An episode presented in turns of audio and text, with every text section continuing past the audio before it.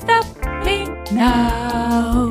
Don't stop me. I'm traveling to the speed of light. I wanna make a supersonic woman of you. Don't stop me. Don't stop me. Yeah, Hey. yeah, yeah. Don't stop me.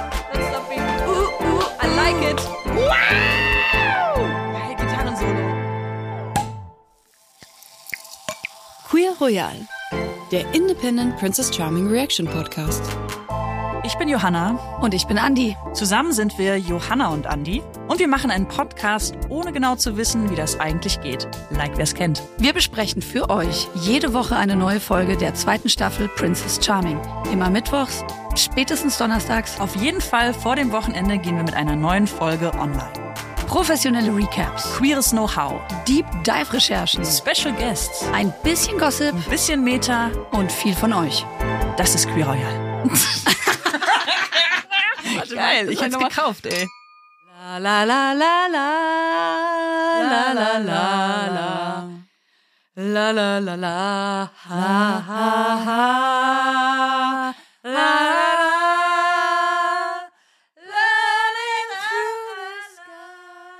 Hallo, na? Hallo, mein letzter Tag mit 34. By the way, Aber dass du deinen Abend vor deinem 35. goddammit. mit mir verbringst. Ja, jetzt bewerte es mal nicht über. Es ist ein ganz normaler Arbeitstag im Kapitalismus. Der macht keine Ausnahmen, nur weil man das hat jetzt Geburtstag auch gar nichts zu bedeuten. Ich wollte dich noch mal was fragen. Ist es dir eigentlich schwer gefallen, diesen Friendship Love Letter zu schreiben oder war es ganz leicht? Weißt du, Johanna, als wir uns das ausgedacht haben mit den Love Letters, ich weiß noch, es war nachts und wir hatten gerade 100 Stunden Podcast aufgenommen und dann meintest du, ey Andi, du schickst mir eine Sprache und machst ein Love Letter und umgekehrt und ich wusste schon genau, was ich sagen will. Es hat mich ungefähr eineinhalb Minuten gekostet. Das ist auch das Schöne, dass ich mit dir auf eine sehr lange gemeinsame Historie zurückblicken kann. Und trotzdem gibt es immer wieder ein paar Gaps, äh, wo wir uns vielleicht nicht so wahnsinnig viel hören, aber das ändert nichts an der Qualität. Und es kommt mir schon alles sehr stringent vor, unsere Freundschaft, eine Konstanz. Also mir ist es generell ein bisschen schwerer gefallen, das anzunehmen, als es selbst aufzunehmen. Und ich war so, ist das jetzt ironisch? Weil ich mir nicht vorstellen konnte, dass du das alles ernst meinst. Die Kandidatinnen haben mir ja auch äh, Feuer gegeben, ja, Futter, meine ich. Die haben mir Futter Fliegen gegeben. fallen, Vorsicht. Fliegen fallen, auffangen. Also die, die Richness an äh, Erfahrungen, die wir zusammen schon geteilt haben, die, das, das schrieb sich ja wie von selbst. Das schrieb sich wie von selbst. Und also als ich dann deins gehört habe, das habe ich auch nicht so richtig an mich ranlassen können, aber auch, weil es so gut war. Ich dachte kurz Bergwerk, nicht, dass das jetzt monströs klingt. Nee, ich das meine ist da einfach die. Kraft. Weil es der genau. Wahnsinn bist für mich. Steh auf die. Die ganze letzte Folge war eigentlich eine einzige Therapiesession für Das dich. Auch. Boah, Johanna, wie selbstzentriert. Du hast dir da einfach alles abgeholt, was gerade so an ausfallenden Therapiestunden halt so liegen geblieben ist. Moment mal, nein, Doch. nein, ich habe es ja auch Doch. gerne gegeben. Gut, Punkt drunter. Neunte Folge Princess Charming ist auch die neunte Folge Queer Royale. Wir blicken heute auf das große, in Anführungsstrichen große Finale. Was mich irritiert hatte so das letzte Mal bei Folge 8 war, wird sich jetzt zwischen vier Leuten entschieden und ich war so, hä? Es gab dann relativ bald die Auflösung. Zwei werden schon am Anfang der Folge gekickt und da hat bei mir das erste Mal schon auch einen kleinen Stich ins Herz gegeben. Hast du gesehen, wie Caro gelitten hat? Caro leidet jetzt auch schon seit zwei, drei Folgen, habe ich das Gefühl. Ja, Leid ist Leid, aber Ich kann nur sagen, dass ich, wenn ich auf diese Folge gucke, eine komplette Ambivalenz spüre. Also ich habe wieder dieses zwischen Entsetzen und auch einer großen Empathie und großen Emotionen wurde ich hin und her geworfen. Auch in dieser Folge wieder. Und ich glaube, ich kann gleich im Folgenden ganz gut dir genau sagen, das hat mich berührt, das hat mich abgestoßen, das fand ich schön, das geht gar nicht. painful on many levels. Deep Dive. Bevor wir jetzt in den Recap starten, wollen wir Deep Dive-mäßig mit unserem Special Guest dieser Folge sprechen. Sophie ist Co-Host des Podcasts Transsein und hat sich vor einigen Wochen bei uns initiativ, muss man sagen, selbst gemeldet und hat gesagt, ey Leute, ihr macht ja einen ganz niceen Podcast, aber gibt es auch ein paar Leerstellen. Womit sie recht hat. Wollt ihr mich nicht mal einladen? Und wir so, ey, ja, na klar. Wir freuen uns riesig, dass sie heute da ist. Herzlich willkommen. Hi Sophie. Oh, der ist aber. Ach nee, das, ich habe gerade auch noch so Lutschbonbon im Mund. Ach. Ricola. Das, das verzerrt ist- natürlich den Geschmack. das- ich habe mich gerade so gewundert. Das ist, kommt dem, kommt dem Key Royal aber wieder näher. Es war so ein bisschen wie, als ich Corona hatte und dann Zitroneneis gegessen habe und dachte, wer hat denn das verzapft? Als ich noch nie wusste, dass ich Geschmacksverzerrung habe. Hattest du mir nicht auch irgendwas von der Grapefruit erzählt, die nach Seife geschmeckt hat? Sophie, schön, dass du da bist. Du hast dich in den letzten Wochen bei uns gemeldet. Ja. Du bist in unsere DMs geslidet. Warum? Äh, warum nicht erstmal, ne? Also wenn wir äh, Gute Antwort. denken, ja, an, ähm, an die Person, die eigentlich, äh, die auch unter den Top 4 war. Caro, Mm. natürlich. Mhm. Wie konnte ich den Namen vergessen? Ja. Eine Person, die man eigentlich nicht vergessen kann. Vor Nee, allem wegen dieses Tattoos, das ja auch sagt, why not? Und das war quasi, also das war mein Mindset, aus dem ich heraus gesagt habe, ich melde mich einfach mal, weil, ja, also es gab auch noch eine andere befreundete Person, der Mensch hat schon gesagt, so, ja, irgendwie fehlt da noch so eine Transperspektive bei dem Podcast. Ich entcover mal ganz kurz. War es Lian? Ach, Grüße gehen raus, Lian. Genau, also ich glaube, das ist ja so ein bisschen das, was allgemein bei Princess Charming selbst auch gefehlt hat. Sonst wäre es sicherlich auch in diesem wunderbaren Podcast vorgekommen. Ähm, aber es gab ja quasi auch irgendwie so keinen Anlass, so tiefer über das Thema zu reden, außer über die Abwesenheit des Themas. ja, ich glaube, also die Frage ist natürlich so ein bisschen, warum? Warum ist das so? Wir sind ja schon so ein bisschen dem auf der Spur, dass es äh, durchaus wahrscheinlich gewollt war. Ich meine, das ist ja auch nichts zufällig, was bei Reality TV passiert. Aber die Frage ist dann auch wieder, warum war es denn gewollt? Also ist das so, ist aus dem Kapitalismus Gedanken nicht marktfähig genug oder hatten sie irgendwie Angst vor einem Shitstorm? Vielleicht äh, ergründen wir diese Fragen ja auch noch ein bisschen. Also wenn wir jetzt darüber sprechen, muss man vielleicht auch sagen, dass vor wenigen Tagen, ich glaube es war der 7. August, ein Video online gegangen ist auf YouTube der Creatorin Frau Löwenherz. Hat inzwischen, glaube ich, 32.000 Klicks. Und das ist im Grunde ein Video, was so einmal komplett die zweite Staffel debunked und irgendwie aufzeigt, das ist schiefgelaufen aus den und den Gründen. Hier hat RTL versagt, hier hat die Produktionsfirma versagt. So wurde mit Übergriffen umgegangen. Es gab eben keine Aufarbeitung von Gewalterfahrungen. Es gab keine psychologische Begleitung. Und es gab auch schon Übergriffe in der ersten Staffel. Genau, es gab Übergriffe in der ersten Staffel und, und das ist der Punkt, glaube ich, den du auch gerade gemacht hast, nämlich es gibt jetzt anscheinend auch tatsächlich handfeste Beweise, dass im Vorfeld explizit Trans-Menschen exkludiert werden sollten oder auch wurden, weil sie das Thema irgendwie dieses Mal aussparen wollten.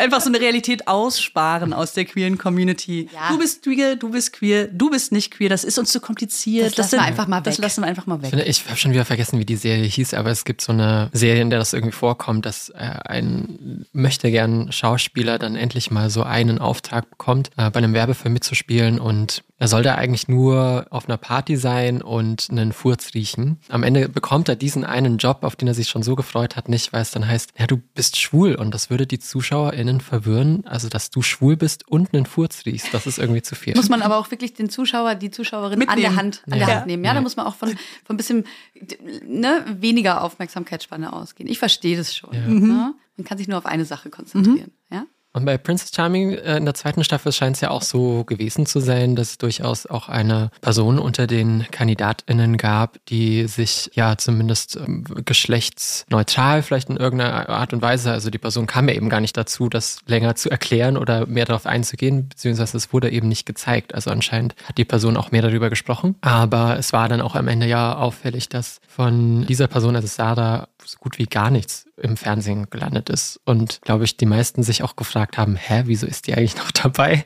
Ja. Hat die irgendwie schon mal was gesagt? Ich finde, das Video hat nochmal die Fakten geliefert, die Hintergründe, dass ja anscheinend aus der ersten und aus der zweiten Staffel viele der Kandidatinnen sich bei dieser Creatorin gemeldet haben und einfach ausgepackt haben, obwohl die Verträge so richtige Knebelverträge von RTL sind, die untersagen, sich dazu zu äußern. Es darf nur darüber gesprochen werden, was auch gezeigt wurde. Genau. What the fuck? Das wollte ich auch noch mal ganz kurz zur Erklärung sagen. Also warum überhaupt darüber vorher nicht gesprochen wurde. Ich weiß nicht, ob wir uns in der ersten Staffel überhaupt so viel die Fragen gestellt haben. Was sind eigentlich die Rahmenbedingungen von so einer Reality-TV-Show? Gibt es da Uhren? Gibt es da ein Zeitgefühl? Gibt es Handys? Ich kann mich nicht erinnern, dass ich da so drüber nachgedacht habe, aber dieses Mal ist es irgendwie mehr und mehr in den Vordergrund gerückt, weil vielleicht gewisse Dinge nicht mehr so ganz nachvollziehbar äh, wurden, oder? Kann das sein? Wie kann eine Person, wie kann ein Mensch so sein? Ist sicherlich was sowas auslöst, das alles ein bisschen mehr zu hinterfragen. Oder natürlich, ja, WhistleblowerInnen, die dann sagen, ähm, also bei mir lief so und so. Vielleicht ja auch, also wenn wir auf andere Formate gucken, es sind ja oft dann Menschen, die sich auch schlecht zusammengeschnitten fühlen äh, und sagen, also irgendwie so bin ich überhaupt nicht, wie ich da im Fernsehen rüberkomme. Und dann, ja, wird das oft mehr Menschen wieder so klar, ah ja, stimmt, ich habe ich das gerade so ein bisschen verdrängt, weil ich habe das Gefühl, die, die meisten,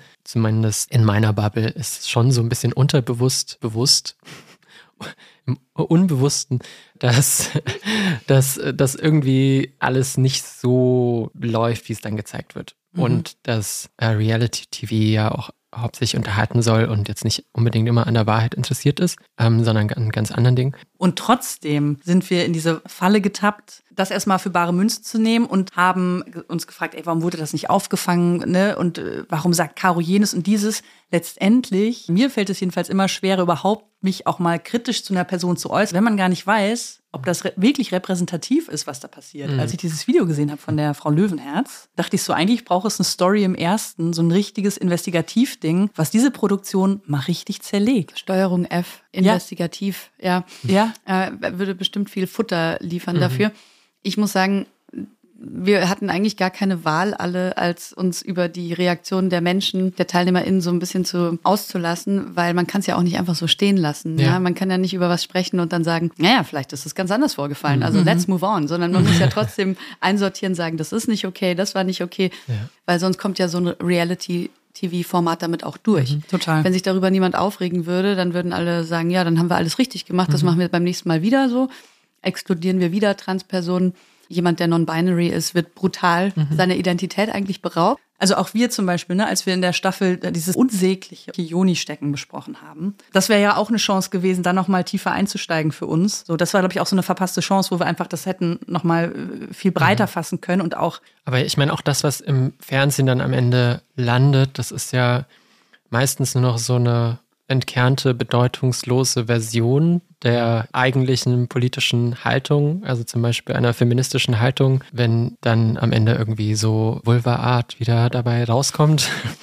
Also ich habe so ein bisschen, äh, ich dachte dann so, das ist so ein bisschen wie bei so Valentinstag oder äh, für Christinnen auch sicherlich Weihnachten oder so, wo man dann so sagt, ja, irgendwie, das ist total vereinnahmt worden und eigentlich weiß niemand mehr, wieso wir das überhaupt feiern und was darin irgendwie eine große politische oder gesellschaftlich herausfordernde Haltung vielleicht ist dahinter gerade in der queeren Bubble sind ja Diskurse unendlich. Mhm. Ja, also es, es, es, hält sich eigentlich keine Wahrheit länger als bis zur nächsten Überprüfung und Überprüfung und Überprüfung. Und ich habe das eigentlich sehr positiv wahrgenommen jetzt mhm. hier mit dem äh, Podcast, wo wir angefangen haben, extrem Greenhorn-mäßig, äh, ohne Rücksicht auf Verluste, so drauf loszuplappern. Und natürlich haben wir Feedback bekommen. Im Gegensatz zum restlichen Internet. Keine Trolls und keine Shitstorms, sondern mhm wirklich lieb gemeintes, supportendes, verbesserndes Feedback, wo mhm. es heißt, hey Leute, achtet mal darauf oder so könnt ihr das nicht sagen. Wir kriegen sehr viel Dank tatsächlich auch für unseren Podcast, was ich immer sehr schön finde. Wir haben im August 2020 angefangen. Wir haben eigentlich immer gesagt, das muss nicht zwangsweise nur, also ich glaube mittlerweile tatsächlich die meisten Themen sind schon sehr stark so transbezogen, aber es muss nicht so sein. Also uns war vor allem wichtig, dass es so eine Perspektive gibt von Transpersonen, die das machen und die äh, so alle Züge in der Hand haben, die quasi so mhm. die Produktion sind viele GästInnen sind auch trans, nicht nur. Also ich glaube, das ist so eine Kritik zum Beispiel, die irgendwann mal auch aufkam, so, oh, Cis-Personen sind in eurem Podcast. Äh, habt ihr die erste Staffel Princess Charming oder die zweite irgendwie behandelt? Ja, es ist auf jeden Fall ähm, süß zu denken, dass wir jedes Mal, wenn etwas äh, Transfeindliches auf der Welt passiert, oh, da muss man hin. Podcast da müssen wir hingucken. besprechen könnten. Transsein ähm, war zuerst. Hat ihr das mitgekriegt? Dann können wir tatsächlich ein 24-7-Programm äh, gestalten. Cool. Es gibt äh, ja doch sehr viele Dinge auch jetzt nochmal in, in den letzten Monaten rund ums Selbstbestimmungsgesetz. Und ähm, wenn wir die Entwicklungen in den USA und UK beobachten, wo ähm, aktiv Gesetze gegen Transpersonen ähm, auch gestaltet werden oder Transpersonen aus Gesetzen gestrichen werden. Was mich so ein bisschen traurig macht, eben auch in Deutschland, ist so zu sehen, dass zwar die Trans-Community selber relativ aktiv ist und sich eben dazu auch äußert und das immer wieder anspricht und verschiedene Proteste und so weiter und Informationen online stellt, drüber redet, aber sehr wenige CIS-Personen trauen, sich dazu zu äußern, mhm. Artikel zu schreiben, das irgendwo in ihren Podcasts anzusprechen, weil es so ein Klima gibt, das von rechts geschaffen wird, das so ganz klar macht, nee, wagt euch da mal nicht ran, redet mal nicht, lieber nicht darüber, weil das ist irgendwie alles eine Ideologie, die sehr komplex ist und die irgendwie so super abstrus ist und sich quasi da überhaupt mit zu beschäftigen, ist schon so ein bisschen krank. Okay, ich spreche hier so frei von der Leber weg über, über mein Outing und über irgendwelche, weiß ich nicht, äh, wir haben über Sex mhm. gesprochen, über Verhütung, lalala. Ich habe mir zwischenzeitlich natürlich schon Gedanken gemacht, so, oh, ist das jetzt, ist jetzt also it's out there now. Ja. Das kriege ich jetzt auch nicht mehr äh, zurückgeholt. Aber ich fand das auch irgendwie befreiend und äh, ich hätte es auch nicht anders machen wollen. Also ich hätte jetzt auch nicht mit sozusagen angezogener Handbremse mich hier hinsetzen wollen. Aber ähm, das sieht natürlich anders aus, wenn man äh, auch einer Gefahr ausgesetzt ist, oder? Ich verdränge auf jeden Fall schon auch immer, dass jetzt so viele Leute hören oder ich habe auch schon wieder vergessen, was ich alles irgendwie erzählt habe. Ähm, Das Ich gnädige. nicht, ich höre mal alle Folgen nochmal an. ja, das war, hab ich, zum Glück muss ich das nicht mehr. Also ich habe früher ja auch alles noch geschnitten selber. Aber trotzdem nochmal gerade, glaube ich, bei diesem Thema oftmals dann so das Gefühl hattest, oh, jetzt, ich, eigentlich wäre es irgendwie gerade gut, noch ein bisschen weiblicher zu klingen und äh, also dann so wieder in so eine Spirale zu kommen von, hm, wie klinge ich jetzt und was denken andere Personen und ja, ich glaube, das hat sehr viel so mit eben dem Kontext auch zu tun, weil ich sonst eigentlich, glaube ich, auch für mich mittlerweile denke, es ist eigentlich egal. Hast du denn jetzt die zweite Staffel geguckt, wenn ich fragen darf?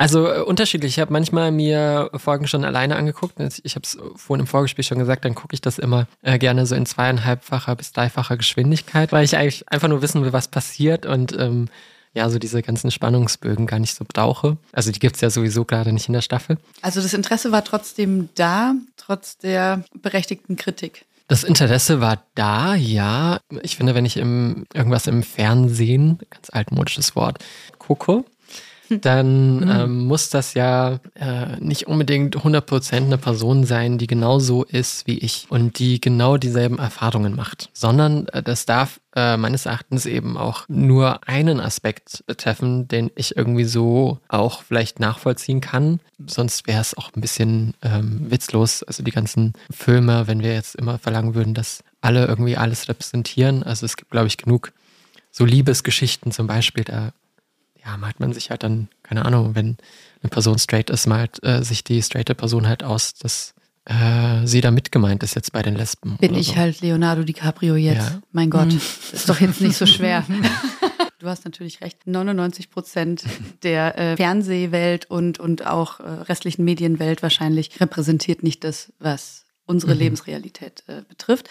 Aber in dem Moment, wo es ein Format versucht, ist man ja schon noch mal auch mit Argusaugen dabei. Also Total, ich glaube, dass also das guckt niemand, weil es so besonders gut gemacht ist. Das guckt niemand, weil es so besonders spannend gemacht ist. Es ist eigentlich schon klar, dass alle Fans dieser dieser Serie, die wünschen sich ja einfach mehr von diesen Thematiken. Ja. Und dann ist es wie so der letzte Grashalm, an dem man sich so hängt. Und ich habe mich schon öfter mal mit Freundinnen totgelacht darüber, wie viele schlechte Filme wir alle kennen, in denen so ein Gay-Charakter vorkommt. Bis er stirbt, Ja. gut, aber verschwindet, ja, unglücklich verliebt ist. ja, irgendwas ist mit dem, das Ding ist halt so, man, man, man hat eh schon 0,1 Prozent nur zur Auswahl und dann guckt man das halt alles an, Ja. oder?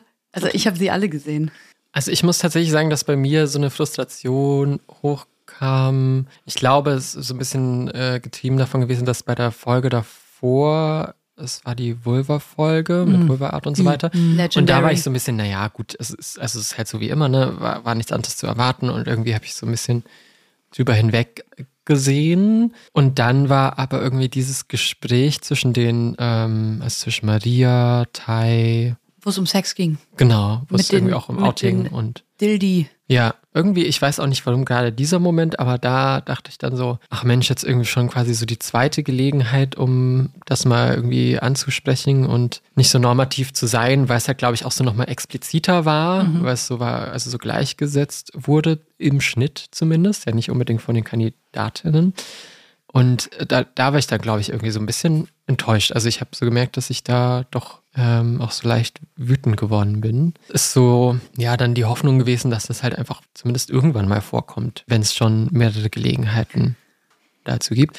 Und ich, also ich finde ja, und das hatte ich euch damals, glaube ich, auch geschrieben, ich finde ja gar nicht unbedingt, weil das wäre ja wieder so dieses bedeutungslose, ähm, wir, es gibt eigentlich eine politische Haltung und einen ähm, revolutionären Ansatz, der dann eben in diesem kapitalistischen Reality-TV-Format total, ähm, ja, seicht einfach nur so sloganmäßig verunglimpft wird. Könnte mir dann eben auch vorstellen, dass dann vielleicht irgendwann mal in so ein Format kommt, ja, Transfrauen sind auch Frauen und nicht jede Frau hat irgendwie eine Vulva und, äh, oder ne, oder nicht jede Person, die eine Vulva hat, ist eine Frau.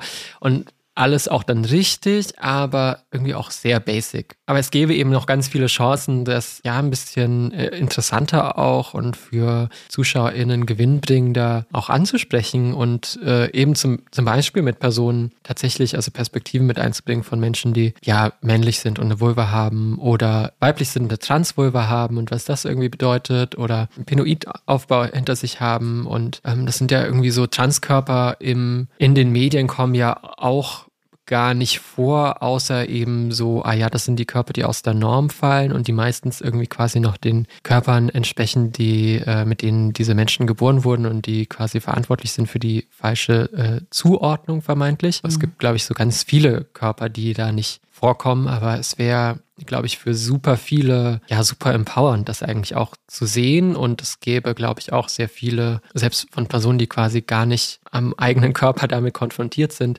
äh, trotzdem sehr viele äh, Lernmomente damit. Würdest du, wenn du jetzt angefragt werden würdest von einem Sender, von einer Produktionsfirma für ein Datingformat oder eine Serie oder einen Film, da als ja, Supervisorin zu begleiten, hast du da Interesse dran? Mache ich gerne, also habe ich in der Vergangenheit auch schon gemacht. Genau, also die Frage ist natürlich immer, ja, ist es paid? Oft ist es halt irgendwie nicht paid oder äh, schlecht. Unbezahltes Praktikum. Ja, genau, so ungefähr. Dann stellt uns bitte in den wichtigen Schaltzellen der Macht ein. Denkt uns mit von Anfang an. Mhm, Bin ich auch. Was ich vorher noch dazu fügen wollte, wäre, dass man queer als geschützten Begriff einfach ausschreibt. Vielleicht ein Patent. Jedes Mal, wenn jemand ja. eine Marke daherkommt oder ein Format daherkommt, um das äh, damit zu bewerben, so diese, Kommt die queere Prüfstation. Ja, dann komme ich da nämlich mit meinem TÜV Süd. Äh, mhm. Anorak und äh, dann prüfe ich das auf, auf Herz und Nieren. Wenn, ich, wenn man mit diesem Begriff operiert, wenn man da Zielgruppen ansprechen will, wenn man sich diverser, ähm, weiß nicht, darstellen möchte, dann muss konsequenterweise, und man will dieses Thema bearbeiten, in einem Team queere Repräsentation und queere Macht gewährleistet sein. Ja, Konsequent von Anfang bis Ende. Und nicht nur eine äh, Person, die dann so mal für zwei Stunden so einen kleinen Workshop äh, leitet, damit alle wissen, was Gendersternchen und so weiter bedeuten, sondern jemand, der wirklich dann am Ende das letzte Wort haben kann. Mhm. Jemand, der sagen kann, das ist nicht okay. Nicht nur eine Person. Wie mhm. wäre es denn mit zwei, drei, vier, damit man Diversity auch intersektional noch ungefähr mhm. auch begreifen kann, damit Leute verstehen, dass, ähm, dass es nicht immer nur eine Meinung mhm. ist, ne, unter, unter der allgemeingültigen. Und so eine vermeintliche Minderheit, ne? Und das, genau, und das ja. ist die Person, äh, die, die sich da durchkämpfen muss, dass die auch ein Ally dabei hat. Mindestens sein. Also es muss mehr von statt über uns passieren. Also wir müssen Mitspracherecht haben ähm, oder es muss eigentlich unsere Perspektive sein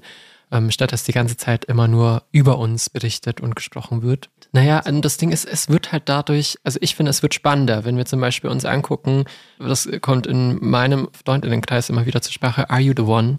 Es gab eine Staffel in, in, den USA, wo es quasi eine Version war mit queeren Menschen, also die tatsächlich irgendwie alle bi- bzw. pansexuell oder queer waren und somit irgendwie offen war. Es hätte irgendwie sein können, dass da zwei Männer zusammen sind, dass eine nicht-binäre Person und eine Frau zusammenpassen und so. Und das hat irgendwie viel mehr Möglichkeiten und viel mehr Spaß und äh, Spielfreude irgendwie bedeutet plötzlich und auch so, so ein Faktor von ähm, Poli sein und irgendwie so locker sein, vielleicht auch damit, dass eine Person noch irgendwie andere Menschen sieht und so. Das würde bedeuten, dass ein Sender oder eine Redaktion Macht abgibt. Mhm. Also, dass man auch zulässt, es gibt mehr als ein binäres heterosexuelles System, wo eine Prinzessin, eine Princess begehrenswert ist und die müssen jetzt auch bitte alle mögen. Das kam anscheinend ja. auch raus bei Frau Löwenherz, der YouTuberin. Mhm. Das war in der ersten und der zweiten Staffel. Surprise, surprise, eben nicht so, dass 19 oder 20 Kandidatinnen alle auf eine Frau, eine Person mhm. total abfahren. Das würde halt bedeuten, dass man sagt, ey, wir wissen nicht, wer am Ende zusammen oder alleine rausgeht. Mhm. Das ist halt ein Format, das wird für cis-heterosexuelle Menschen gestaltet und da wird ganz viel an Realitäten ausgeblendet. Aber sind die wirklich so, so langweilig? Wer jetzt, RTL? Ja. Nein, cis-heterosexuelle Menschen. Ja. die Antwort lautet nein. Aber, äh, aber was mich, ähm, welche Parallelität sich mir da gerade aufmacht, ist ja eigentlich so, wie viel darf der Staat eingreifen? Wie hm. viel Anarchie erträgt man? Welche Risiken hat man dabei? Welche, äh, welche äh, Möglichkeiten hat man dabei? Genau, also äh, es gibt da, es gibt eine Struktur, die, die ist anerkannt und die funktioniert und die führt dann an den Traualtar.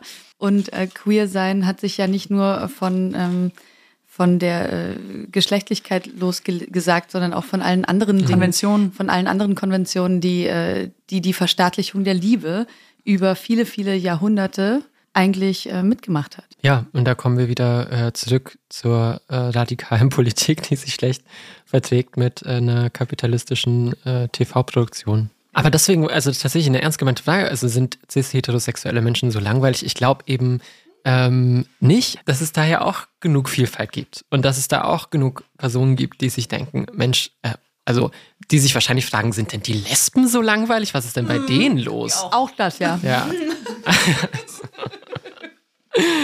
Und ähm, ich glaube, am Ende würde es uns allen äh, gut tun, egal welche Identität Menschen selbst haben und wie vanilla sie se- vielleicht selbst sind, ähm, trotzdem auch äh, was Spannenderes im Fernsehen zu sehen. Sophie, toll, dass du da warst. Vielen Dank für die Einladung. Ja, it, it was so delightful.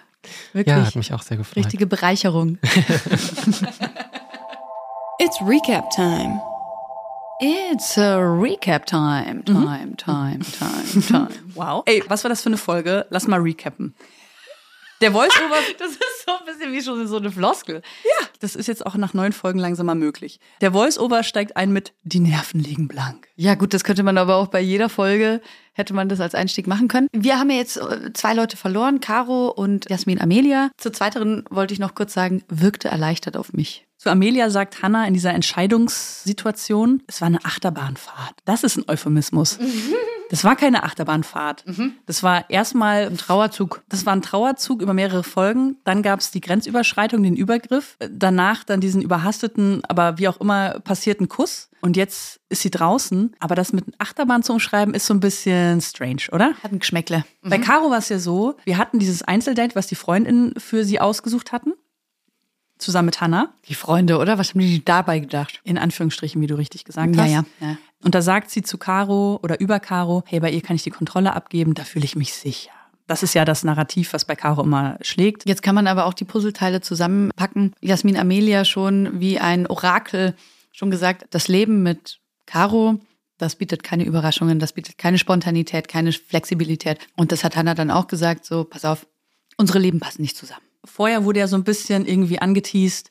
Cool, dass Hannah jetzt auch nochmal jemanden kennenlernt, der vielleicht so außerhalb ihres bisherigen Beziehungspersonen-Auswahlprogramms, so, keine Ahnung, gibt's das Wort, ist. Also du hattest Assessment Center. gesagt, außerhalb der Komfortzone. Dann war jetzt aber auch Schluss. Tat mir sau leid. Ich habe ja ein bisschen die Theorie, dass Hannah so vom Dating-Muster her jemand ist, die gerne, wenn man jetzt so in, so- in so einem Terminus sich bewegt, die gerne aufreißt und weniger gerne aufgerissen wird. Also ich glaube, sie ist einfach gerne diejenige, die, die so ein bisschen aktiver ist, Doch die in so Control und so. hinterher ist, Driver's die sich Seat. jemanden aussucht und dann versucht, äh, da das die Aufmerksamkeit oder das Herz zu gewinnen. Alle, die ihr so ähm, von vornherein so ein bisschen verfallen waren, und da gehört Jessie nämlich auch ein bisschen mit dazu, die haben sie zwischenzeitlich ein bisschen abgeschreckt. Weil was sie nämlich immer so abgecheckt hat, war so, wie reagierst du auf mich? Was mache ich mit dir? Wie fühlst du dich? Ich habe da irgendwie so ein bisschen die Theorie, dass sie, sobald da jemand so hohe Erwartungen an sie stellt und äh, sagt so, das brauche ich und ich brauche unbedingt das, dass sie dann eigentlich so ein bisschen sich eher zu It's too much. Ja. Glaube ich schon. Und dann sagt sie nach dieser Entscheidung, jetzt ist München meine Stadt anscheinend. Du, da geht bei mir geht das Sendlinger Tor auf, wenn ich das höre. Warum auch nicht? Liebe in München kann man finden, sollte man zumindest einmal ausprobiert haben. Quasi next morning äh, sieht man, die teilen sich jetzt ein Bett. Meinst du, die Drumherum. mussten das? Nee, nee. Ich glaube, das ist genau das, was du letztens meintest. Man nimmt auch alle Chancen der körperlichen Nähe oder des Beisammenseins, mal den Atem einer anderen Person zu hören, wenn man irgendwie jetzt seit zwei Wochen da äh, Einsam ist. mehr oder weniger oder in so einer großen Gruppe verschwindet. Ist doch ganz klar, dass die da jetzt irgendwie beieinander liegen. Ich fand's schön. Ähm, das erinnert mich an mein Lieblingsgericht, äh, Gedicht Rainer Maria Rilke, der Panther. Sein Blick ist vom Vorüberziehen der Stäbe so müd geworden, dass ihn nichts mehr hält. Ihm ist, als ob es tausend Stäbe gäbe und hinter tausend Stäben keine, Welt. Ja. Wow. Deutsche LK. Du hattest Deutsche LK. Du hattest Deutsche LK. Ja, in ich deinem Liebesbrief keine Groß- und Kleinschreibungen. Das ist die ähm, konsequente Kleinschreibung. Ich erschrecke immer, ich weiß nicht, wie es dir geht. Dann ruft, glaube ich, Jessie Bärchen und ich immer so Ah. vom, vom Fernseher so. Ah, sie meint was? Und dann richtig. sagt sie, äh, wir haben einen Brief. Und die nächste Reaktion, die ich dann habe, ist, oh, ist eine Rechnung. Jessie weiß in dem Moment, krass, dass ich jetzt hier alleine bin. Eigentlich sagt sie, krass, dass du noch da bist. Was machst denn du eigentlich noch hier? Jessie hat auf einmal so eine Weichheit an den Tag gelegt, weil sie weiß, es sind nur noch im Weil Grunde sie sicher ist. Ja, weil sie sicher ist. Genau, du Ja. sagst es. Und dann kann sie weich sein. Dann kann sie weich werden. Es geht in die Einzeldates, du hast es schon angekündigt. Laura macht den Anfang. Und da hatte mich RTL kurz, dass ich so dachte, boah, was kommt jetzt? Romantische Bootstour mit dem Heli über Rhodos. Mit dem Zirkus- Herzblatt-Hubschrauber. Sowas. Oder Zirkus Roncalli hat ein Gastspiel auf Rhodos, keine Ahnung. Oder RTL Turmspringen macht irgendwie so ein, so ein Auslandsding, Die Wok- Special. die Wok-WM. So von wegen, hey, ihr wart jetzt quasi bei Princess Charming, wir haben hier was organisiert, springt doch mal von Fünfer und macht mal einen Körper. Und was kommt? Die fahren Jetski.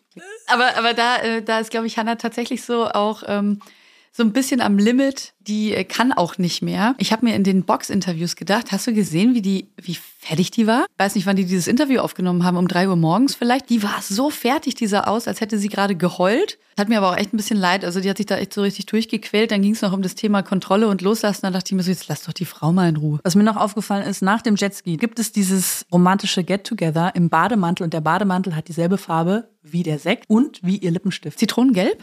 Ja, das war dieses, ähm, Ach so, der Bademantel. das ist ja dieses bisschen so rosége, korallige. Manche Menschen streichen ja mit ihr Aprikot. Wohnzimmer. Aprikot. Es gab ja dieses Gespräch zwischen den beiden und da sagt Hannah nochmal so, ey, mir ist Kontrolle wichtig, aber gleichzeitig Unabhängigkeit. Und Laura reagiert mit, hm, 22 ist aber auch ein tolles Alter. So früh in den 20s, dass man noch so ein bisschen optimistisch. Sie hat ja auch, oh Mann, jetzt überschlagen wir so ein bisschen, ja, ihre Mitbewohnerin dann geskypt und äh, hat sie auch gesagt, du weißt ja, ich bin ja eigentlich nicht so die Knutschmaus und hättest du gedacht, dass ich jetzt hier im Finale und dann hat die das irgendwie so, so ganz locker wegreflektiert, wofür andere Leute echt so Monate brauchen, um da mal irgendwie so aufzumachen und so. Hat sie ja auch selber die ganze Zeit gesagt, was sie für eine Entwicklung hingelegt hat. sag mal, Andi, bist du eigentlich so eine Kussmaus? Ja, voll. Wie wichtig sind dir Küsse auf einer Skala von 1 bis 10? Zehn. Ja, doch, auf jeden Fall. Du?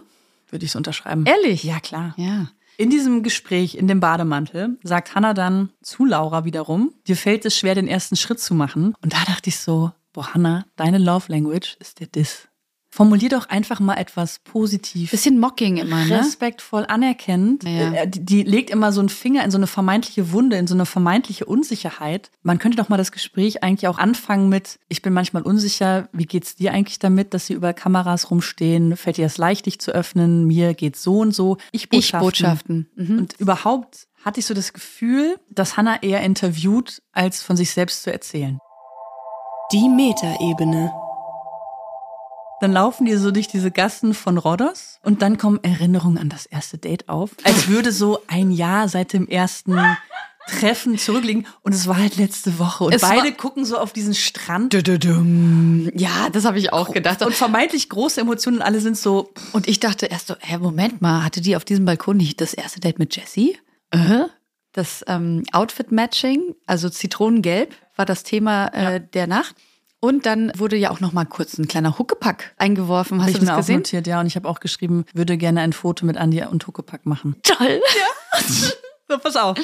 Und jetzt gibt es dieses Übernachtungsdate. Und ich dachte nur so, wow, das ist aber eine schlichte Ferienwohnung. Da hätte ich mich auch eingebucht. Die liegen da Arm in Arm mit ihren Hoodies, Hoodies. an. So ein Reizthema für Caro hundertprozentig. Fetisch.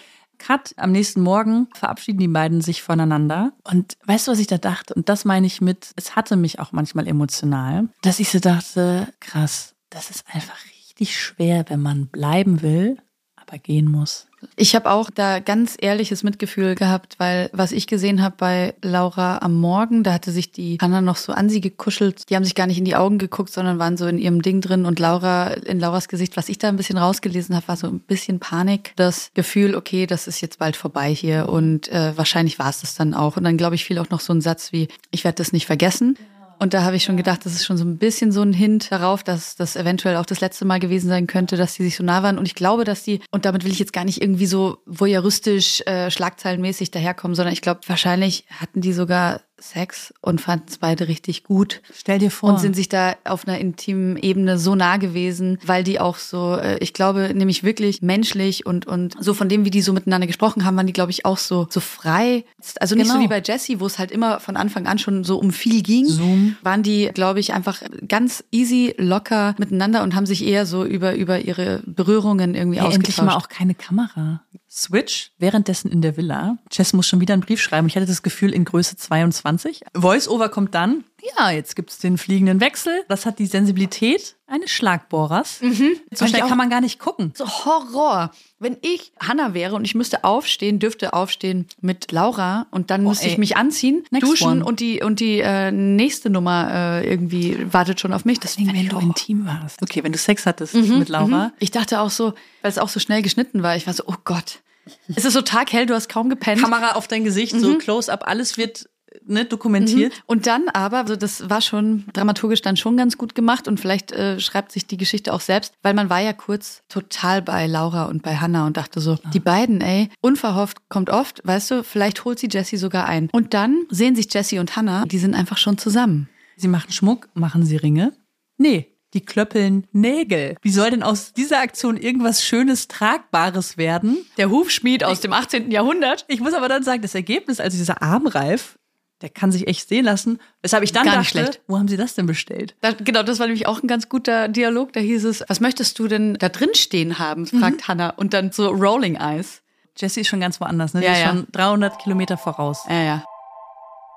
Andi, was wäre denn dein Date?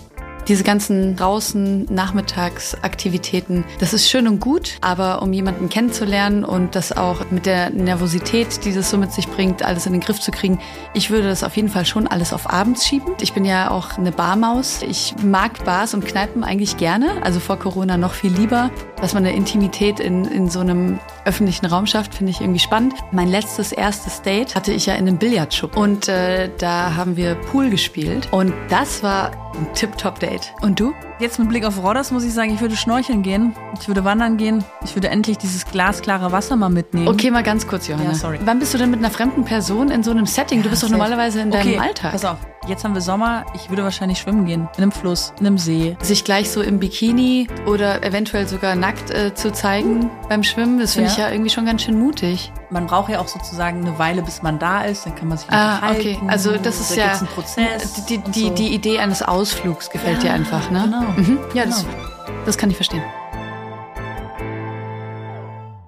Also ich würde zum Beispiel bei einem Date auf jeden Fall mal Karaoke singen gehen. Du auch? Muss ja nicht das erste sein. Kann auch das erste sein. Oder? Ja, doch, ich glaube schon. Ich meine, es ist doch irgendwie witzig und Trotzdem revealing, ne? ja, ziemlich revealing und Aber besser früh als zu spät. oh, ich mach lauter, ja? Mach lauter, ja. Noch nicht? Jetzt gleich geht's los. Gott, ich kann es kaum lesen. Oder tief? Ähm, If I could turn back time. Guck mal, mal uns leiser. If I could find a way, I'd take back those words that I've heard you. And you'd And you stay. If I could Modulation! Modulation! Hey, eine Terz höher, komm the Oh. Terz, Halbton. You Gott, keine Ahnung. And you love me, love me like you used to do. Oh, der Chor jetzt, Ja. der einsetzt. Geil. Wir switchen in die Villa. Die. Laura muss wieder einen Brief schreiben. Das ist echt Tortur. Dann folgt der erste Satz in dem Brief. Es fällt mir unglaublich schwer. Und ich so, I know. I know. Hast du gesehen, was auf dem Brief stand? Irgendwie für Hannah, aber kein Herz, sondern so Gen Z-mäßig, so ein größer, kleiner Zeichen und so eine drei. Oh Gott, das ist ja so putzig. Diese Villa, spätestens zu dem Zeitpunkt wusste ich, die wird's am Ende. Warum? Ich habe das jetzt überschrieben mit Kapitalismus der Liebe.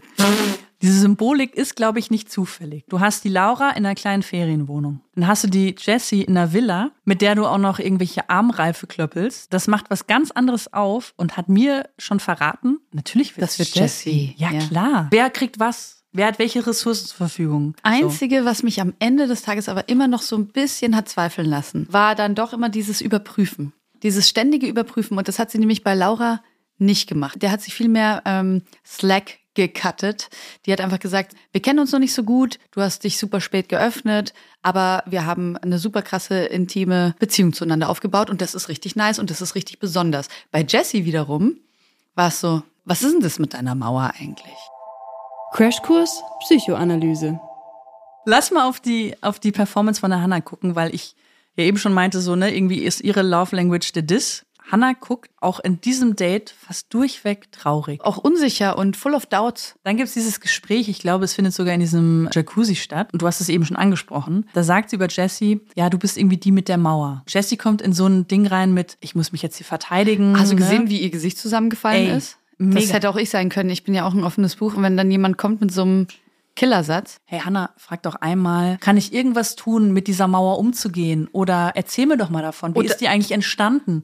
Oder So. davor noch, ist es okay, Ja. wenn ich mit dir darüber, Darüber spreche? rede. Kann ich dich das fragen? Ist es ein Trigger für dich? Sowas auch. Ich finde das auch ganz schön übergriffig, zu sagen, ich weiß, du hast eine Achillesferse und da ziele ich jetzt drauf und grätsch da rein. Das finde ich schon nicht jetzt so die allerfeinste Art. Vor allem, weil sie das ja aus Eigeninteresse macht. Ne? Sie sagt ja nicht, Jessie, ähm, ich kann dir helfen, diese Mauer abzubauen. Vielleicht bin ich der Mensch, mit dem du wahres Vertrauen lernst, sondern sie sagt ja, ja gut, äh, was mache ich denn, wenn du die wieder aufbaust? Hannah interviewt ja eher, als dass sie Gespräche führt. Hannah sagt ja eher, ich möchte dich kennenlernen, als dass sie das wirklich versucht. Mein Blick auf sie ist so ein bisschen, und das aber mit allem Verständnis, so, sie wird ja ihre Gründe haben, dass sie anscheinend all ihre eigenen Unsicherheiten, Aggressionen, Konflikte, Themen einfach auf die Personen, die ihr nahestehen oder in dem Moment halt gegenüber sitzen, so krass projiziert. Aus- Anstatt auslagert. Auslagert, ausagiert auf, auf dem Rücken der anderen, anstatt einmal zu sagen, ich bin auch unsicher. Ich würde mir Sicherheit wünschen. Ich habe hab übrigens auch eine Mauer. auch vielleicht ein Kontrollbedürfnis. Ja, ich habe übrigens auch eine zweite Frau hier gestern gedatet, Ja. die mir auch was bedeutet. Aber weißt du, was man gemerkt hat bei den beiden? Und lag vielleicht auch daran, dass es der letzte Tag war, kurz vor der Entscheidung, dass vielleicht das äh, Date mit Laura vorher auch einfach nicht schlecht war, sondern schön. Da gab es schon auch eine gewisse Schwere, die spürbar war. Die saßen da zwar ganz sweet und eng aufeinander, aber man hat schon auch gemerkt, Hannah ist mit ihrem Kopf auch manchmal woanders gewesen und noch nicht ganz abgeschlossen hat und noch nicht ganz ready ist, was Neues zu starten. Weißt du, wie ich meine? Also so wie wenn man quasi zu schnell von der einen Beziehung in die nächste. Ich sag dir mal was, also wir haben jetzt viel über die, die äh, Umstände gesprochen, äh, wie da produziert wurde. Wir haben viel über Hannas Unfähigkeiten gesprochen. Und ich glaube ehrlich gesagt, für sie war das super anstrengend. Also die war bestimmt einfach zwischenzeitlich überfordert mit der Rolle der Princess, die alle auf dem Schirm zu haben, das irgendwie verantwortlich und so nicht so egoistisch alles zu handeln. Und ich glaube, das ist jetzt einfach nach der Zeit so das ganz normale Resultat, dass die so äh, erschöpft ist. Ja, komplett, ja. Also sie sagt so, ja, ich freue mich zwar, oh, dass ich hier morgen die Frau für mich irgendwie picke, aber die ist doch auch einfach durch. Jessie sagt, was machst du nur mit mir? Und sie antwortet, ich weiß es nicht. Ja, gut, aber, da, aber das, das war das einzig Mein wahre, die einzig wahre Antwort. Ich weiß es nicht. Wir glauben ja an das Potenzial von Spielen und von Leichtigkeit. Und weil wir jetzt schon nicht schnorcheln gehen können, dachten wir, es sei eine sehr, sehr gute Idee, einfach mal Promiraten zu spielen. Manchmal stehe ich so richtig auf dem Schlauch. Oh, ich werde total lang brauchen, das tut mir jetzt schon leid. Identifiziere ich mich als Frau? Ja, ich denke schon. Bin ich politisch aktiv? Kind of. Bin ich Schriftstellerin? Nein. Bin ich Musikerin? Nein. Äh, bin ich Sportlerin? Nein. Nein? Was bin ich denn? Bin ich Andi? Nein. Ich bin all das schon. Okay. Ich bin nicht Journalistin. Okay, ich bin also nicht Anne Will. Äh, Come on, du hast ein ganz großes Berufsfeld ausgelassen. Filmemacherin. Nee, sie spielt in Filmen mit. So. Sie ist eine Schauspielerin. Ja. Kenne ich sie? Luise Wolfram? Luise. Stopp mal. Jetzt frag doch einfach noch ein bisschen, so. bevor du jetzt einfach alle aufzählst, die du kennst. Schränk es ein. Woher könnte man Ach so, mit kennen? denen ich schon was hatte. Nein, ich sagte, schränke es ein. Oh Gott, fuck. Und ich. und ich Aber du bist popkulturell nicht so stark. Ne? Ich, nee, ich, ich starte Ich vor ja- allem ich in den ja- 90ern. ich bin ja geschichtspolitisch nicht so stark. Ähm, Gib mir bitte mal einen Tipp. ich gebe dir mal einen Tipp. Woher könnte man dich kennen? Frag dich doch mal. In Deutschland als ja, Schauspielerin. gut, ich, dann äh, Fernsehen. Ja, Fernsehen ist gut. Theater auch? Nö, glaube ich nicht. Fernsehen? Da gibt's doch kaum Lesben. Bin ich ein bisschen älter? Ja, du warst gerade bei Fernsehen. Was gibt es denn im deutschen Fernsehen? Soaps, Und Nachrichten. was gibt es im deutschen Fernsehen? Rosamunde einziger, Pilcher. einziger Exportschlager seit Jahrzehnten im deutschen Fernsehen. Tatort. Ach so, wie heißt sie denn? Ulrike Volkert. Immer wenn sonntags sie ermittelt hat, wäre ich auf dem Sofa neben meinen Eltern am liebsten im Boden versunken. Weil ich immer dachte, okay, jetzt sehen sie die Uli, dann sehen sie mich Und dann sie denken wissen, sie, na klar, zack. Bin ich eine lesbische Frau? Nein, Bin ich ein Mann? Dann bin ich non-binary. identifizierst dich als trans. Bin ich eine Person öffentlichen Lebens? Mm. Die einen sagen so, die anderen so, aber du stehst schon mit einem Bein in der Öffentlichkeit. Bin ich Musiker? Ja. Bin ich Henry? Oh! Verdammt, wie schnell bist du? Henry Baby, Grüße. Zack. Identifiziere ich mich als lesbische Frau? Ich glaube schon. Ungeoutet oder was? Nee, geoutet. Aber das mit dem Jetzt Identifizieren. Standard wieder, bin ich in Deutschland irgendwie zu Hause? ja. Bin ich äh, Politikerin, Nein. Schauspielerin? Für Sketche? Marin Kräumann? Nein. Gut, aber gut. Ja. Mhm. Ähm, Heller von Sinn? Das, ging doch schnell. Oh, guck nicht auf meine Nein, ich habe nicht geguckt. Okay, komm, letzte. Jeder noch Jetzt, eine. jetzt bin ich so hin und her gerissen. Pass auf, ich sag dir was. Naja, wir kommen ja gleich drauf, aber ich würde das so ein bisschen mit Einschränkungen sehen. Bin ich aus Deutschland? Ja. Bin ich ähm, bekannt? Ja. Sehr bekannt? Ja. Oh, jetzt habe ich zwei Fragen, habe ich verschossen. Läuft richtig gut. Es gibt Gerüchte, Oh, bin ich Helene Fischer? fast. Es gibt Gerüchte, Ich bin bekannt in Deutschland. sehr bekannt. Ich bin, äh, nee, warte mal, ich bin aber nicht Angela, ich bin aber nicht Angela Merkel. Angela ich Merkel. vielleicht auch, vielleicht auch einfach quasi Ally, ja? Aber du bist nicht. Andi, du bist so schnell, Mann. Ich aber ich immer kenne dich einfach auch. Ich kenne aber auch dich einfach sehr gut und ich weiß, über welche Person du viel nachdenkst. Date, Mary, Leave. Dann schreiben beide halt diese Briefe. Es ist auch echt schwer, so Gefühle zu verbalisieren und sich da irgendwie angemessen auszudrücken. Dann ist es mal zu cheesy, dann ist es mal zu ehrlich, dann ist es aufgesetzt cool, dann entsteht es unter Druck, dann ist es super offen, dann packt man aus, dann weiß man nicht, wie die andere Person darauf reagiert, dann macht man sich verletzlich, dann f- schämt man sich vielleicht auch ein bisschen, dann öffnet man sein Herz. Ich mochte, dass Hannah darüber viel auch lachen konnte, aber nicht so ein distanziertes, überhebliches Lachen, sondern einfach ein gerührtes auch oder ein liebevolles. Was ich auch mochte, war, wie Laura ihren eigenen Brief vorgelesen hat, nämlich wie so eine unmotivierte Schülerin aus der 11. Klasse, die jetzt ihren Aufsatz vorlesen muss. Hey, könnt ihr es nicht einfach einblenden? Naja, gut, dann lese ich es halt vor. Dann hat sie danach irgendwie so ähm, cute in die Kamera geguckt, meinte so, ja, da habt das jetzt. Fand ich schon auch echt irgendwie ein bisschen witzig, dass RTL auf, denkt, das sei eine gute Idee, jetzt so Close-Ups zu inszenieren, wie die verbliebenen drei Personen sich umziehen. Boah, da war ich kurz auch ganz äh, im, im, im Filmanalyse-Modus. Ich war im Hochzeitsfotografie-Modus. Ja, jetzt wird nochmal schön der, der Mascara inszeniert. Das Parfum, der Mascara, so Männer, die sich irgendwie zuknöpfen. Dann zeigt man nochmal den Ring, dann den Trockenblumenstrauß und man ist nur so, ja, das muss Liebe sein. Muss und es. Weißt du, welche Frage sich mir da aufgedrängt hat, Andi? Was würde bei dir close-up-mäßig eingefangen werden?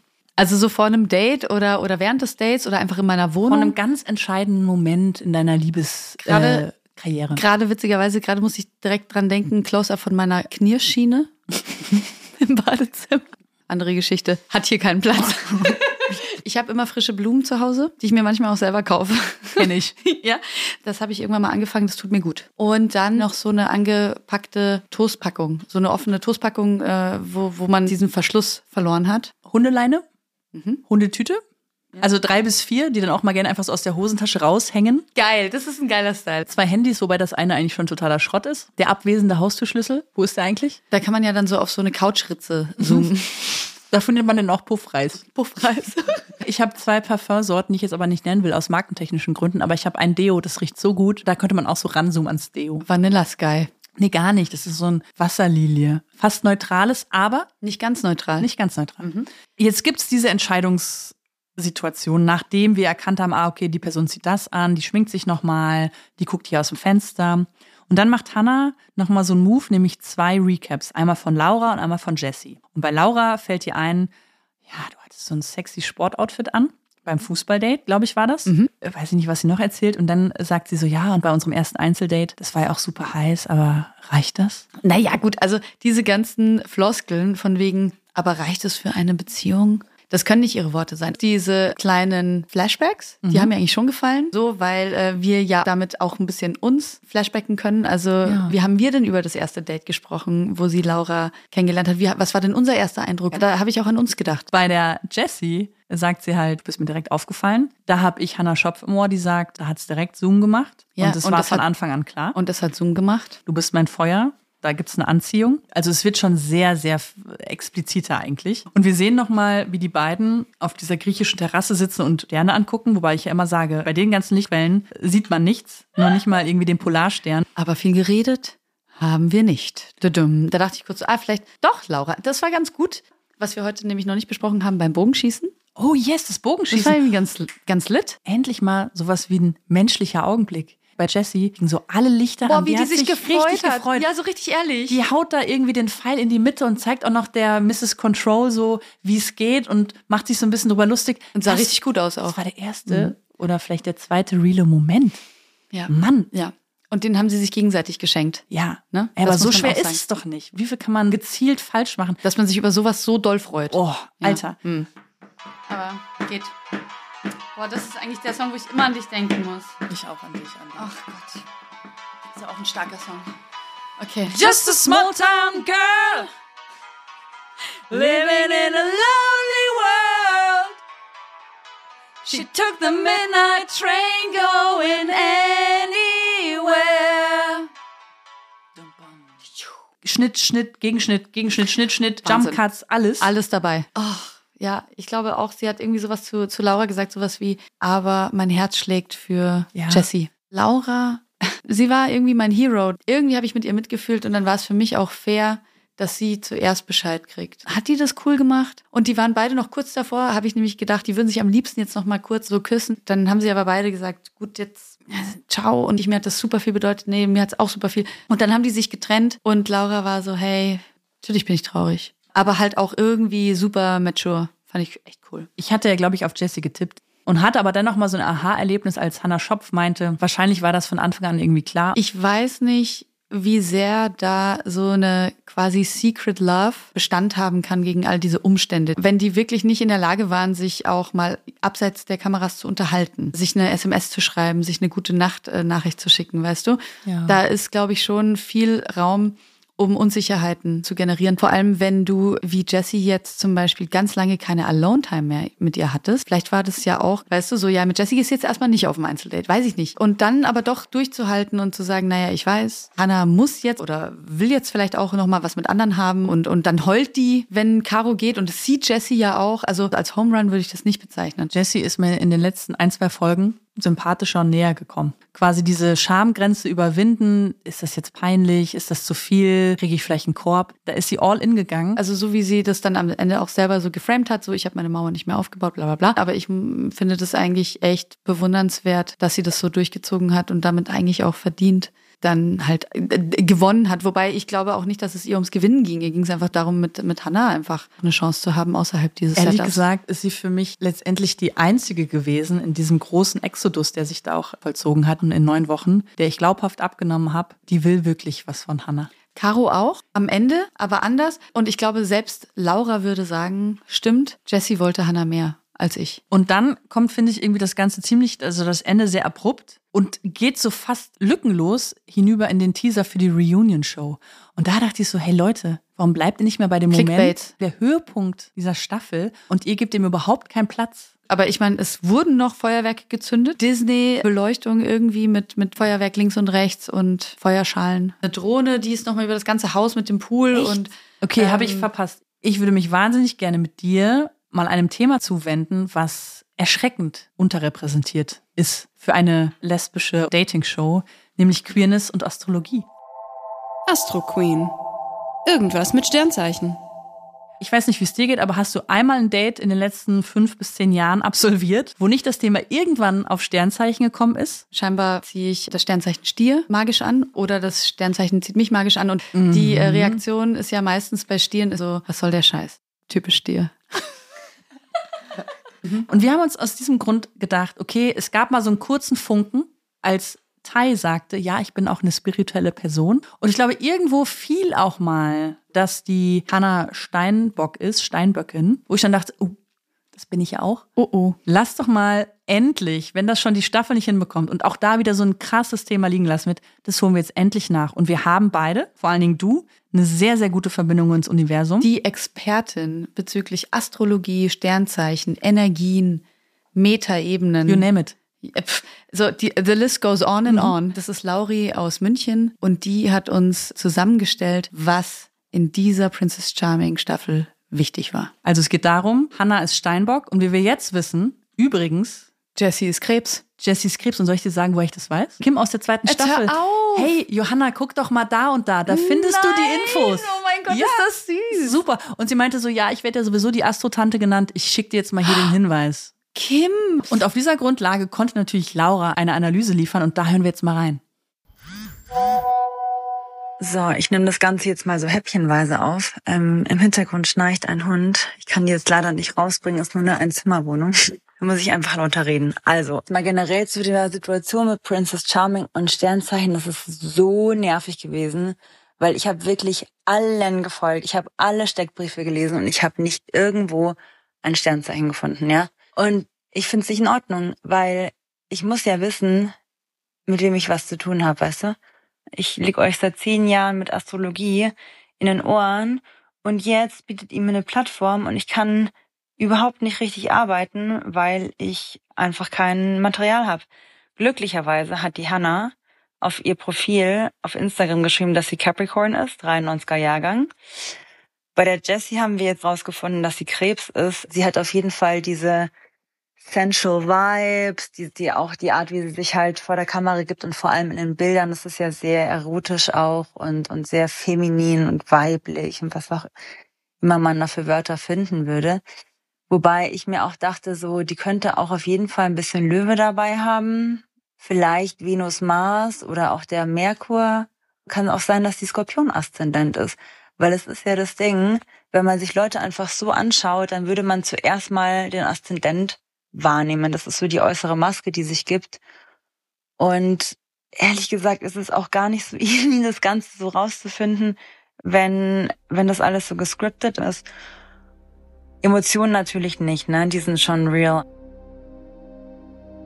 Dann haben wir jetzt zwei Zeichen, die sich gegenüberliegen, ne? Und das bringt natürlich auch eine gewisse Anziehung, also und auch eine Ergänzung. Ich bin nicht so 100 Prozent überzeugt, dass es einfach werden würde. Ich würde mal sagen, im Alltäglichen kann es so ein bisschen zur Reibung kommen, weil man Sachen halt sehr unterschiedlich sieht oft und auch anpackt. Aber so weit wollen wir es mal nicht vorausgreifen. Krebs anscheinend eher das sanftere Zeichen, das so ein bisschen gerne geführt werden möchte und der Steinbock an sich ähm, geht auch gerne in Führung.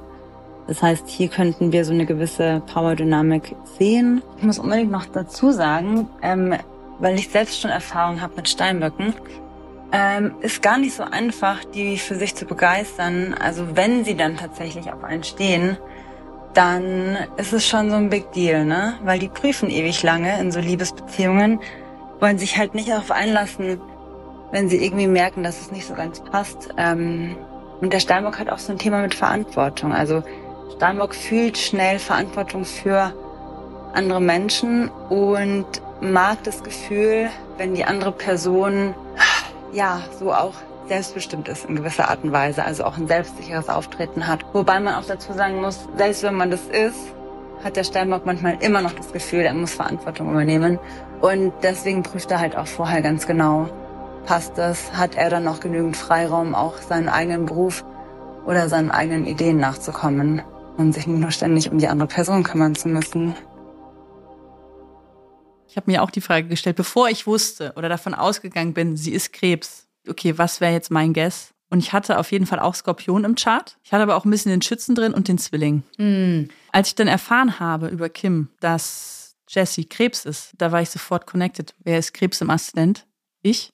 Mann, ey, die Hanna hat mich schon echt getriggert. Warum? Weil ich natürlich bestimmt eigene Anteile von mir darin wiedergefunden habe. Pass auf, als ich ihr erzählt habe, ich bin Steinböckin, da meinte sie, ja, das Zeichen, das Sternbild hat so eine Fischflosse und deutet eigentlich schon darauf hin, es gibt einen ganz weichen Kern. Ja, du wurdest gesehen. Irgendwann mal in irgendeinem Gespräch so, ja, denke auch mal an Aszendenten und äh, Monden. Da habe ich herausgefunden, ich bin Krebs im Aszendent und plötzlich habe ich dieses ganze emotionale verstanden. Ich bin Löwe Hat und im Aszendenten, wenn ich mich recht erinnere, Waage. Das ist das Ausgleichende Ne, das ist das. Ausgleichende. Und im Mond bin ich, glaube ich, auch, ich bin viel Löwe. Noch in anderen Bereichen im Leben. Ich weiß jetzt nicht, ob es unbedingt. Ah, Das Ding ist, war das eigentlich eine gute Idee, dass wir diesen Podcast zusammen machen? Lauri, siehst du eigentlich eine Zukunft für Andi und mich bei Queer Royal? Andi ist Löwe, ähm, Johanna ist Steinbock, für die, die es nicht wissen. Das ist eine interessante Verbindung. Ähm, da kommt jetzt die Qualität von Steinbock dazu, ähm, der Großvaterplanet, gemischt mit ähm, der Qualität eines Teenagers.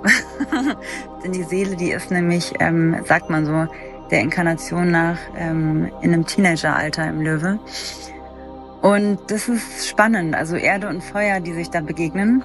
An sich, die Sonnen, die können sich fördern dadurch. Ne? Also das Feuer bringt so ein bisschen die Leichtigkeit und in die Impulse und die Erde hält alles zusammen und bringt so ein bisschen die Stränge rein und sagt so, wir müssen jetzt mal ähm, ins Arbeiten kommen. Andi hat noch ihre Sonne im zehnten Haus, das ist das Steinbockhaus. Ähm, und die Andi ist ja, also wenn es um Karriere geht, ähm, very dedicated, würde ich jetzt mal sagen. Also sehr dahinter, auch Qualität zu liefern. Und das habt ihr dann beide auf jeden Fall gemeinsam. Und euer Big Plus, würde ich jetzt sagen, sind ähm, eure Merkur-Planeten, die Planeten der Kommunikation. Die sind ultra compatible, weil die sind beide im selben Element, beide im Element Feuer. Andi hat ihren Merkur im Löwe, Johanna im Schütze. Das heißt, hier stimmt das Sender-Empfänger-Prinzip, was echt cool ist, weil ähm, die eine Person was sagt und es kommt auch direkt dann so an bei der anderen Person. Und das ist natürlich für einen Podcast perfekt. Außerdem ähm, habe ich bei euch schon gemerkt in anderen Folgen, aber auch weil ich euch natürlich kenne, ist da so eine gewisse Fable für Anglizismen and I love it. Ich bin da voll bei euch. Soweit mal zu euch ähm, auf menschlicher Ebene, wie ihr kompatibel seid. Aber wenn wir uns jetzt nochmal den Podcast anschauen als euer Business Baby, dann können wir so eine gewisse Composite Chart machen. Das heißt, wir vermischen eure beiden individuellen Charts, bringen die zusammen und daraus entstehen gewisse Überthemen. Und eines der Überthemen ist eben, wie soll es auch anders sein, für einen Podcast das Thema Kommunikation. Sonne im dritten Haus, das Haus der Zwillinge, das Haus der Kommunikation, ähm, der Austausch von Ideen ist von großer Bedeutung und ist natürlich perfekt für eine berufliche Verbindung. Besonders eben, wenn es um das Thema ähm, ja, Interviews auch geht und ähm, weil ihr auch beide halt in Kommunikation steht. Ja, also ihr macht den Podcast zusammen. Das ist wirklich perfekt. Also wir haben jetzt hier diese Verbindung auf intellektueller Ebene. Das ist jetzt in dem Fall auch die Sonne. Und dann schauen wir uns eben nochmal den Mond an. Da geht es um Gefühle. Eure Monde passen an sich schon gut zusammen, sind beide in Wasserzeichen, äh, Fische und Skorpion. Und dieser Mond jetzt in dieser neuen Chart steht im fünften Haus. Das heißt, es ist ein Emotional Need für die Themen des fünften Hauses. Selbstausdruck, Kreativität, Feiern, Leichtigkeit des Lebens, Popkultur auch, ja, das ist auch das fünfte Haus. Dating, alles Mögliche, was so Spaß macht, was so die Themen von, von einem Löwen auch sind. Und dann haben wir noch die Venus im zweiten Haus. Und die Venus äh, steht auch für Geld tatsächlich und das zweite Haus steht auch für Geld. So ähm, aus dem Grund haben wir da eine ziemlich ähm, beneficial Situation, würde ich mal sagen, wo finanzieller Erfolg nicht ganz ausgeschlossen ist. Das heißt, wenn ihr jetzt schon weitermacht, dann könnt ihr ja auch irgendwie Sponsoring dazu nehmen oder Events kreieren, whatever, ne? Und auch aus dem Grund wichtig, weil der Mars im Zwillinge ist im zehnten Haus in dieser Chart. Der Mars steht immer für einen Drive. Also im zehnten Haus, da geht es um Karriere, auch um den Ruf. Ja, also ihr wollt euch einen gewissen Ruf etablieren. Wie Gemini durch Kommunikation, durch Verbindung mit anderen, durch das Ansprechen von Themen, durch die Verbindung, durch Kommunikation mit anderen Menschen. Johanna hat mir jetzt die Frage gestellt, ob ihr weitermacht mit dem Podcast. Und das hätte ich auch davor schon, bevor ich in eure Chart geschaut habe, hätte ich auf jeden Fall schon gesagt, ja, unbedingt müsst ihr weitermachen, weil ihr einfach ein gutes Team seid und ich das wichtig finde jetzt, wo ihr euch schon etabliert habt. Just do it. Hey, Lauri, wir haben gerade deine Sprachnachrichten angehört und haben uns mega, mega gefreut. Du bist so die allersüßeste Astromaus, aber das war uns ja von vornherein schon klar. Echt, ey. Lauri, liebe Grüße aus Berlin. Ja, Johanna war wirklich so bei jedem zweiten Satz immer so, boah, voll. Boah, krass, ja. You are our religion. Amen. Amen. Achso, Lauri hat übrigens nur nach deinen Daten gefragt, weil meine hatte sie schon seit Jahren. so Uhrzeit und so. Karteikarten. Ja, so. ja. Ja gut, was, was bleibt uns jetzt nach dieser Analyse irgendwie noch hinzuzufügen, Andi? Ich weiß es nicht. Naja, alle Zeichen stehen auf weitermachen. Bereust du eigentlich so ein bisschen die Entscheidung, diesen Podcast angefangen zu haben? Ich habe zum ersten Mal in meinem Leben einen Zwiespalt, der für mich nicht klar in Gut und Böse einzuteilen ist, weil zu sagen, der Podcast hat ein bisschen mein Leben zerstört, wäre nicht falsch. Dass der Podcast das Beste ist, was ich dieses Jahr gemacht habe, ist auch richtig. Ich glaube, das ist so, wie sich so frisch gebackene Eltern fühlen. Denken so, wir weinen jeden Tag, aber wir bereuen das natürlich nicht. So steht mein Verhältnis zu diesem Podcast. Es gilt das, was ich dir in dem Brief geschrieben habe. Mit dir würde ich durch jede Krise gehen. Und wenn sie wöchentlich ist, dienstags oder mittwochs abends nehmen wir diese Folge auf. Dann schlafen wir. Dann haben donnerstags wir beide irgendwie unsere Jobs zu tun. Dann haben wir abends Zeit, uns an den Schnitt zu setzen und haben schon den Freitag als potenziellen Veröffentlichungstag Mhm. im Blick. Den wir teilweise auch wirklich ähm, Eingehalten haben. Ich habe mal Eingehalten haben. nachgezählt. Es ist 50-50. Mhm. 50 Prozent Freitag, 50 Prozent Samstag. Mhm. Was jetzt gar nicht so schlecht ist, finde ich. Ich bereue es auch nicht. Und ich hätte es wahrscheinlich mit niemandem anderem so gerne und so gut gemacht wie mit dir.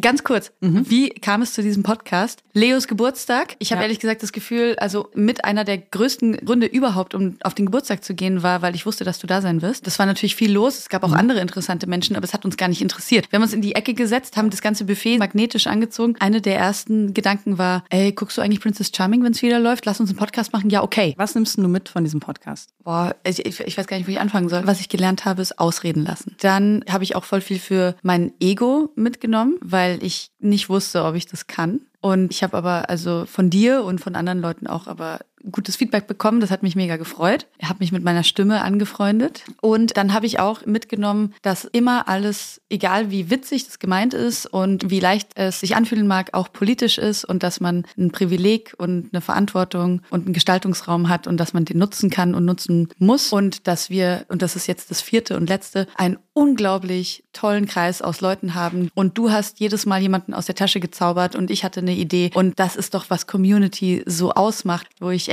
baff war. Also ich kann alles unterschreiben, was du gesagt hast. Also wenn ich von diesen Krisen spreche, dann meine ich auch so, dass wir ein Format kreiert haben, was total fehlerbehaftet ist, nicht perfekt. Die Gespräche einfach, ich habe so viel gelernt mit jeder einzelnen Gästin, also die hier war oder die uns zugeschaltet wurde. Alle haben irgendwie andere Perspektiven mit reingeworfen. Bis hin zu Lauri, die sich irgendwie da hinsetzt und irgendwelche Charts auswertet.